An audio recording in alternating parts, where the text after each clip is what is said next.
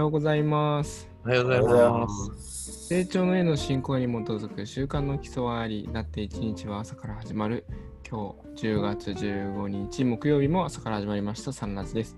えー今日のテーマは未来を語ろう勝手に支援編ということでこちら。夢の叶え方。夢の叶え方ということで、はいそれぞれいろんな夢持ってると思うんですけど、どうやったら叶えることができるの？みたいな話がちょっと話題に上がったので話したいと思うんですが、いやーもうこれ答え知りたいよって方はですね、まあ、ぜひ青年の書読んでもらったら、まあ、しっかり書いてありますから、あそれがおすすめなんですけれども、まあ、成長の家的なもうしっかりした指導は青年書に書いてあるということで、そういう前提で始めていきたいなと思います。お願いします。お願いします。はい。では、えーまず私、山田が喋りますと、まあ、発端が、このテーマを出させていただいたのは僕なので、僕から始めさせてもらいますと、まあ、ある方からちょっとですね、あの、僕は資格取得が趣味でっていうのもあるし、これから就職向けて、えー、と頑張ってるところなんですけど、資格取るために、必要な資格取るためですね、あれなんですけども、あの、あの夢って、あの、単なる夢物語で終わるために描くものではなくて必ず実現する夢を描いてそれに向かって頑張りなさい的なことを言われてえ？必ず実現する夢って何っていうのがちょっとふと今日朝あの今日のテーマは何にしようかなもしなかったらあの提案してみようかなと思っていろいろうじゃうじゃ考えてる時をひらめいたんで提案させてもらったんですけど成長の絵では、まあ、先ほども晴天にもあの書かれてるって言われてると思うんですけど、実相とか原子画で、実数はもうすでに完全円満なんですけど、すでに成就してるんですけど、私たちがこうやって心臓とか動かしてっていうか、まあ、あの神様の命から生かされて生きてるこの現象世界では、まあ、心の持ち方によって、その成就っていうかそれそれを表現できしてその成就させたのを表現できたりできなかったりとかあると思うんですけどもなんかその辺の関係性はどうなんだろうというのはありますね。うまく言葉では言えないんですけどもなんかその辺をちょっと考えていきたいなってみんなでと思ったんで提案させていただきました。うん、そうですね。まあそんな感じです。さんおはようございます。おはようございます。おはようございます。なんか、そういう文脈だったらあれかもしれないですね。こう、うんと、ね、今僕が聞く限りの文脈だと、えー夢の叶え方の、こう、中でも、夢を描きましょうっていうことかなと思ってました。こう夢例えばあれもやりたいこれもやりたい俺もやりたいっていうのは夢を描く前の段階。であの叶う夢っていうのは描いた夢だと思うんですよね。こういう風になりたいってなったら多分そこに向かって進んでいくことができる。けれどあのあれにもなりたいこれにもなりたいって言って10個ぐらいずっと思ってるとそれはそのどこにも行けないっていうところで叶わないっていうかそういう意味で言われた言葉なのかなと思いました。意味で言ったらこう無限の力を持って僕たちは無限の力を持っているけどやっぱそこに方向性を与えてあげるっていうことかなそれが夢を描くっていうことなのでめっちゃパワー持ってるけどどこに向かうか決めて初めてアクセルを踏むことができるっていうことかなと思いました。点。天お天の 新しいやつ。新しい。まだ続きがあるぞ。でも挟み込もうかな。えっ、と、山田さんは夢をその描きましょうって話したけれど、具体的にこれっていうのは、僕が聞いて、今まで話した中で聞いた話だけど、これっていうのはないっていう印象なんですけど、夢はたくさんあります。ありすぎて、まあ、実現できるのと、これは難しいなっていうのは明らかに分かってるんですけど、現象的に。それはあるんですね。まあ、できるのは、やっぱり普通のそこらにあるって言ったら知ってるかもしれませんけど、まあ、資格取得だったら、まあ、ちゃんと勉強して、授業もこあの聞いて、ちゃんとここテスト出れますよっていうのはやって、ちゃんとして集中して聞いていれば、大体は受かる資格ばっかりです。でも、まあ、このちょっとね、ちょっと自分の地区委員長とか、あの自分の青年会委員長が聞いてるんで発言しづらいんですけど、まあ、教科部長にいつかね、あの自分の教区の教科部長になりたいとか、教務になりたいとか、そんな、なかなか難しいじゃないですか、実際に。じあの教科部長になりたいと言っても簡単なことじゃないし。で、多分教科部長になりたいって言っても、教科部長になってあなたは何として役に立っていきたいのって突っ込んでこられる方もいらっしゃるだろうし、うん、そのただ憧れてかっこいいじゃんっていう、例えば、口実だったら、バッジがついててかっこいいじゃん、それだけじゃダメだよねって、その人類公明運動のために成長年は存在してるだから、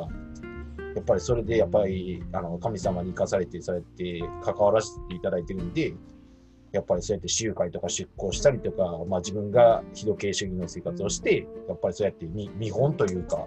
まあ、知らない人たちとかも含めて、やっぱりそうやって示していかなきゃいけないだろうし、そういう辺もあったりとかもあると思うんですけど。なるほどな。なんか、夢の定義というか、いうのがやっぱ、やっぱじゃないな。うん、違うなって感じて、もっと理想というか、うんもう少し抽象的なもののイメージなんですよね。僕の中でイメージする夢って。一番大きくすると世界平和とか、うん。うーんと、お金持ちになるだとか、わかりやすいところで言うと、うん。素敵なお嫁さんをもらうとか、たくさんの家族に囲まれて、えー息を引き取ることだとか、っていうちょっと抽象的なイメージで、そのために自分はどの道を通るかっていうのが、もうちょっと小さい、なんか実現するための、えー手段っていうとあれなんですけど、っていうところの夢、夢何段階かあると思うんですよね。うんでだからそれが具体的に言語化できているものがまだないのかなっていうのを思ったのと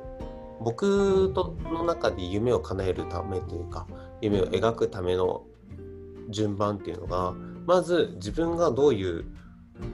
生き方をしたいかっていうかどういう価値観を持っているかっていうかそういう芯になるもの軸になるものが言語化できることが一番最初かなってすごい思っていてそれがあると,、えー、とその先の理想も一緒に言語化できるんですよね。でその2つがあるとスタートとゴールがあるから、えーどの道を通ればそれそこに行けるかが見えてきてでどの道を通るかを選ぶことができる。で今この道がいいってなったらそのこの道を進もうってできるなって僕は思っていてっていうすごい抽象的な話なんですけどいえいえいえ、ありがとうございます。なって僕は思ってます。丸。ありがとうございます。皆さん、ありがとうございます。夢っていうところで、えー方向性っていうのは自分でも決めるしかないんですよね。これは誰が決めてくれるものでもなくて、自分でもうこういう風に行くんだ。世界平和なら世界平和。ね、自分なんかは一番大きい夢って何かって言ったら、えー世界中の人たちが誰一人例外なくみんながみんなのことを認め合える世の中になりたいんだ。そういう世の中を作りたいんだっていう、すっごい抽象的な夢があって、で、そのために、じゃあ自分が何ができるのかっていうことを考えてきたし、えーそのために、えーなんかこう、個人の力じゃなくて、組織ってなった時に、どこなのかってなったら、あ成長の絵のこの青年会とか、そういうその成長の絵のこういうところで活動することによって、その自分の夢は叶えられるかもしれない。同じ理想に向かっていけるかもしれない。そんなことを、まあ、思った時があって、そこからずっとこう、来ていく中で、まあ、それがだから理想であった。で、自分の夢って何かって言ったら、いろいろなりたいものはあったけど、でも結局、まあ条件をいろいろ自分でつけたのかもしれない。けど、やっぱり観光バスの運転手になりたいっていうところに最終的に行き着いたので、そこを目指したというか。で、あの、いっぱい資格を持ってるがゆえに、どの方向に行っていいか決まらないっていうのが多分、実は山田さんの悩みなのかもしれないということを思ってて、えー、どこでも、どれでもやりたいけど、最終的にどこに行っても自分自身で責任を取れば問題ないんですよね。必ずどこの仕事に行ったって、どの業種に就いたって、必ず誰かの役に立つということは間違いないですし、ただ、その、だから、どのいろんなところになりたい中で、どの方向に進むかという、そのところにを決めきらない、決めなきゃいけないと思いますよ、でもそこは。で、その決めた後は、これ、あの、いつかの談談んの時に、ちょうどこう生徒先生が来られてた時だったんですけど、その時に教区の方が、あの、教区の方だったかな、なんか質問した人がいたんですよ。どうしたら夢は叶いますかって言ったら、すごいシンプルな答えが返ってきて、それを実現するまでやり続けたらいいんですよって答えが返ってきて、なるほどと思って、そうなんです。だから、あの、もうその夢叶える途中まで、もうあとちょっとで叶うっていう半ばまで来てるのに、もうダメだってそこで諦めてしまうからできないんだっていうんですね。そうなるまでやり続けたら必ずその夢は実現しますよって。すごいシンプルだったけど、その通りだなと思って、なので、1年かかろうが2年かかろうが3年かかろうが、そうなるまでやり続けたらいいんだなって、私自身が思えたので、から、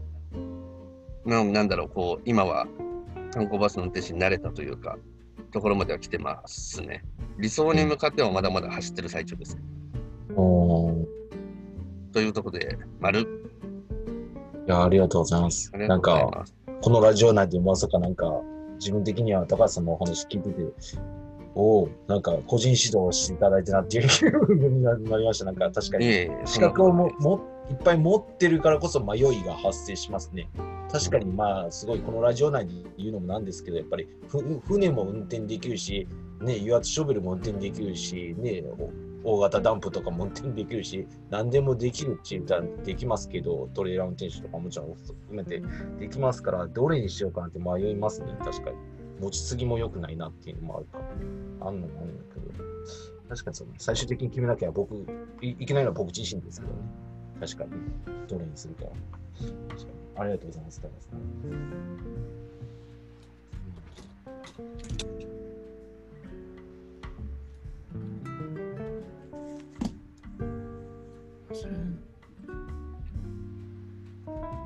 確かに何か話しますか？あ、振られた。珍しく振られたので、そうですね。なんだろう。うん。夢、夢ですね。聞く夢っていろんなものを描いては変わってったり消えてったりする中で、うん、結局あのなんか自分が夢を決めるというかやりたいことを決めるとか叶えたりとかする時ってその例えば何とかっていう職業であったりとか何とかをするとかそういったことももちろん大切なんですけどやっぱそこにとらわれないようにはしてますね。何かこう職業であったり何とかするっていうのはこれまで誰かがやってきたものであってもちろんそのその憧れがあって例えば消防士になりたいって憧れ消防士を見て憧れてそれをやりたいっていうことは大切かとは思うんですけども本当はそれは誰かの真似をしてるだけじゃないかなとか本当に自分が叶えたい夢とか本当に実現したいものって何だろうと思うとやはりそれは自分の内部理想であって自分の奥底にしかないと思ってはいます。だから僕は結構、何か今後どういう仕事をしたいとか具体的なものを出すの逆に言うと苦手ではあるんですけどもでもそれはそれでなんかずっと探し続ける方がいいなと思っていてその、まあ、自分の中にある本当に大切にしたいものって何だろうっていうところを見つめ続けてまあ祈っている最中なんですけども、うん、なんですかね。まあ、さっき高橋さんがちょっと言ってたように、どんな直後についても幸せになれるって本当にそうだなと思ってはいるので、本当にその、なんですかね、夢の、ね、例えば何とかになるっていう表面っていうか、あのあのにあるものの何かっていうところを常にこう追求し続けるっていうことが夢の叶え方かなと僕は思っています。丸ありがとうございます。なんか、ちょっと時間あれだけど、一個すごく思い出したなと思って、今この話って大学卒業するぐらいの人たちからすごい聞く話だなっていうことをふと思い出しました。あの、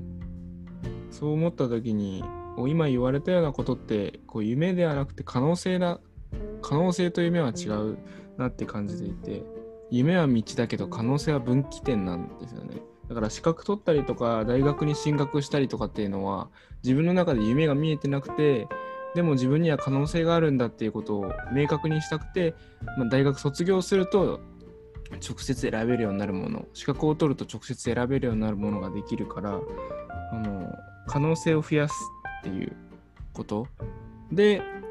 あの可能でも可能性ってそのもう生まれた時から何でもできるから資格取らなくても大学行かなくても無限の可能性があるんですよその時点で。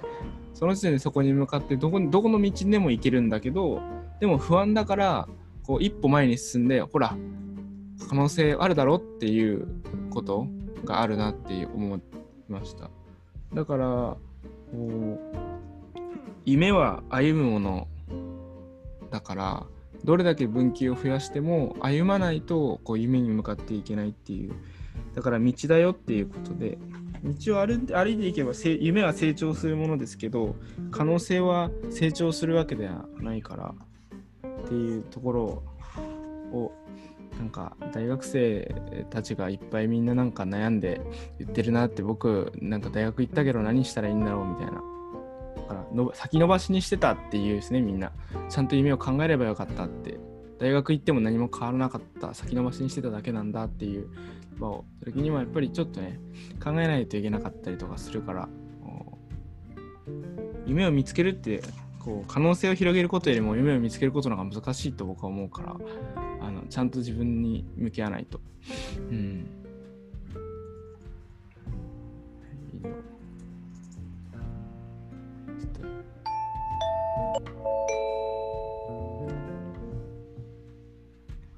はい、ありがとうございまあすり。がとうございます。なんか久しぶりの気がするな。うん木時計日記ですあ。あ、今日はこれか。はい、10月15日ですね。長所を見つけて褒めたたえよ。さらばあらゆる短所は変じて長所となる。長所を見つけて褒めたたえよ。さらばあらゆる短所は変じて長所となる。ありがとうございます。ありがとうございます。で、えーこれであ今日のサンラジ終わります。今日のゲストは山田内田高橋美代谷合でした。今日も記念力を高めて明るく元気に前向きに参りましょう。ありがとうございました。ありがとうございました。ありがとうございます。